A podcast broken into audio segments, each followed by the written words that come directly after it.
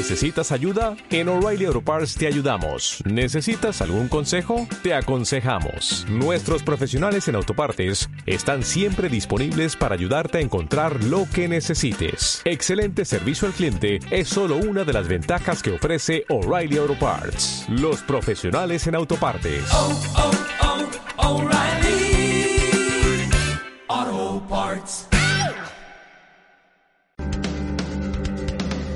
La logística se enfrenta a retos importantes hoy en día, marcados por aspectos como las tensiones geopolíticas o el aumento de precios de los combustibles.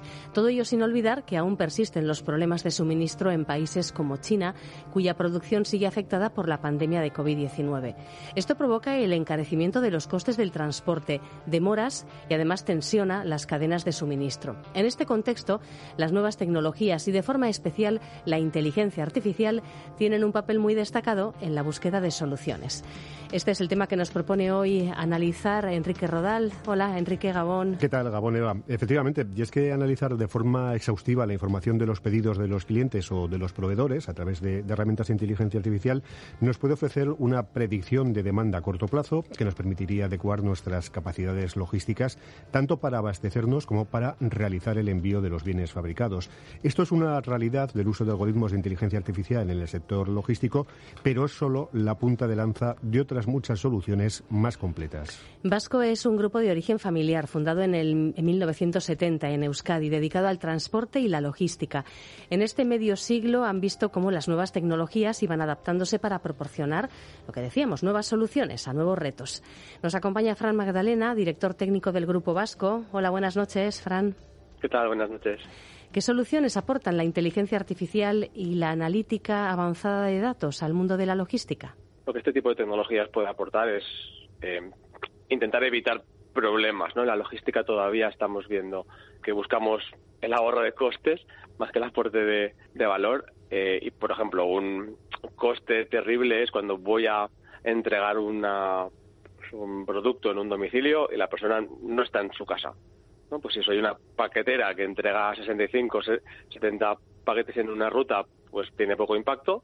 Si soy una compañía que se dedica a entregar mm, neveras y hago cuatro entregas en un día y dos me fallan, pues el impacto en costes es brutal.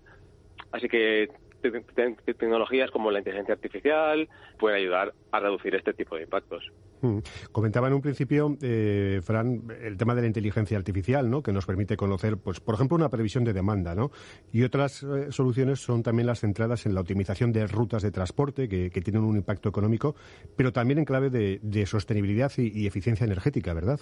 Totalmente, y esto es un poco pues, el paradigma que ahora está más de moda. El tema de la, de la sostenibilidad, el, incluso hay muchos movimientos que tratan de, unificar entregas, ¿no? Y si si un proveedor logístico hiciese la entrega en una calle o en una zona y la hiciese para todos los demás operadores, pues sería muchísimo más óptimo, porque no tendríamos 10 coches de diferentes compañías aparcados en la misma calle y todo sería más eficiente. Eh, como ves, aquí no estoy hablando de tecnología, estoy hablando casi de procesos o de ponernos de acuerdo en, eh, en ayudar al medio ambiente y a la logística.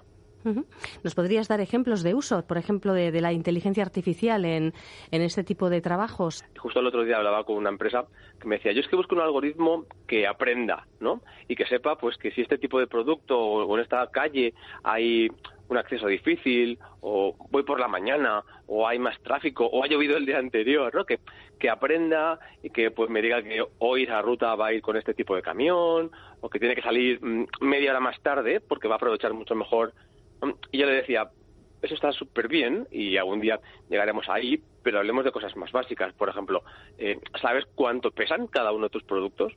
Ostras, pues, pues no. ¿Y sabes cuánto ocupan en volumetría?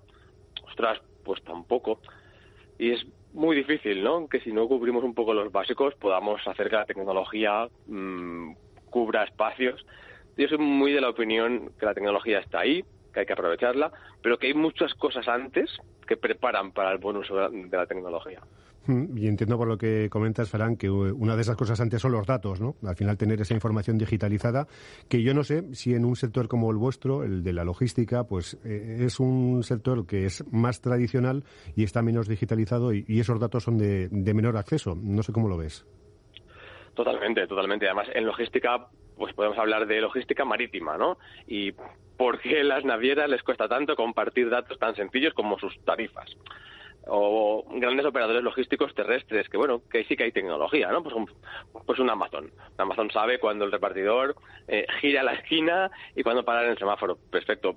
Pero luego hay una grandísima red de pequeñas agencias, de autónomos, que van sin tecnología, o sea, sin ninguna tecnología, con, un móvil.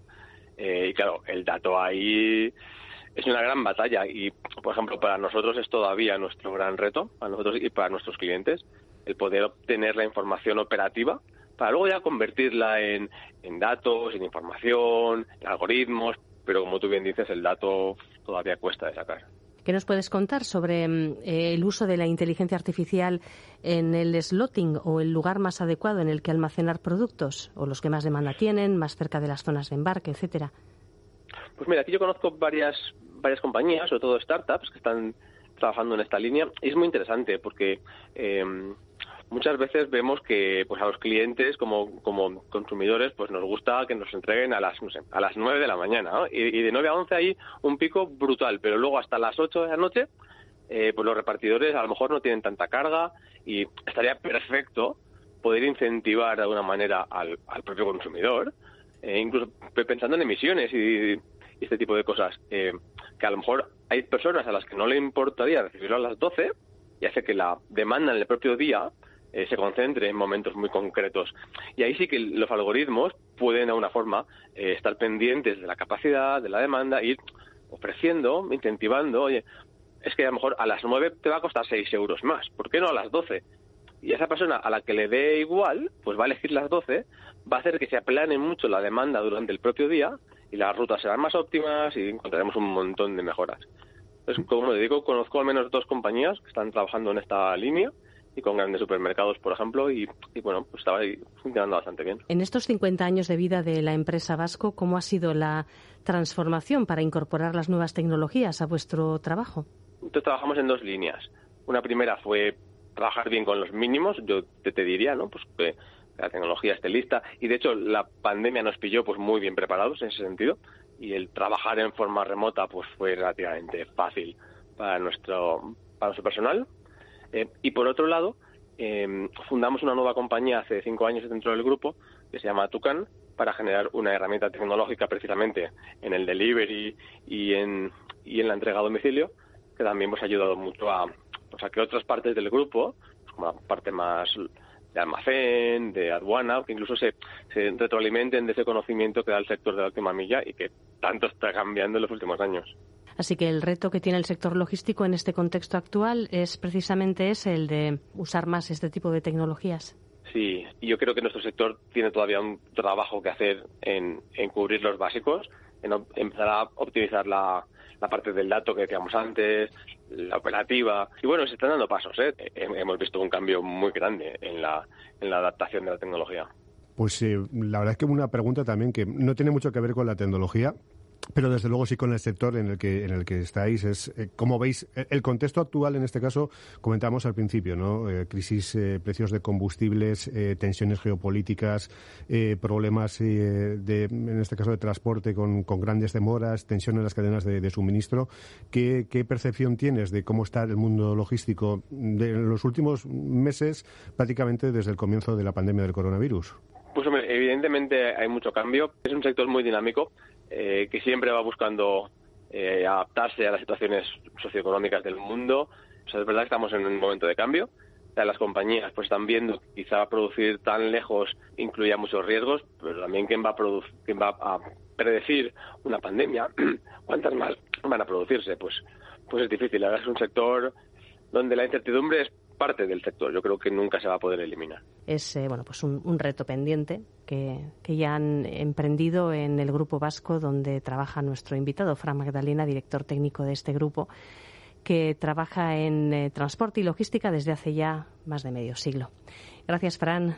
Un saludo. Bien, a vosotros. Gracias. Hasta luego.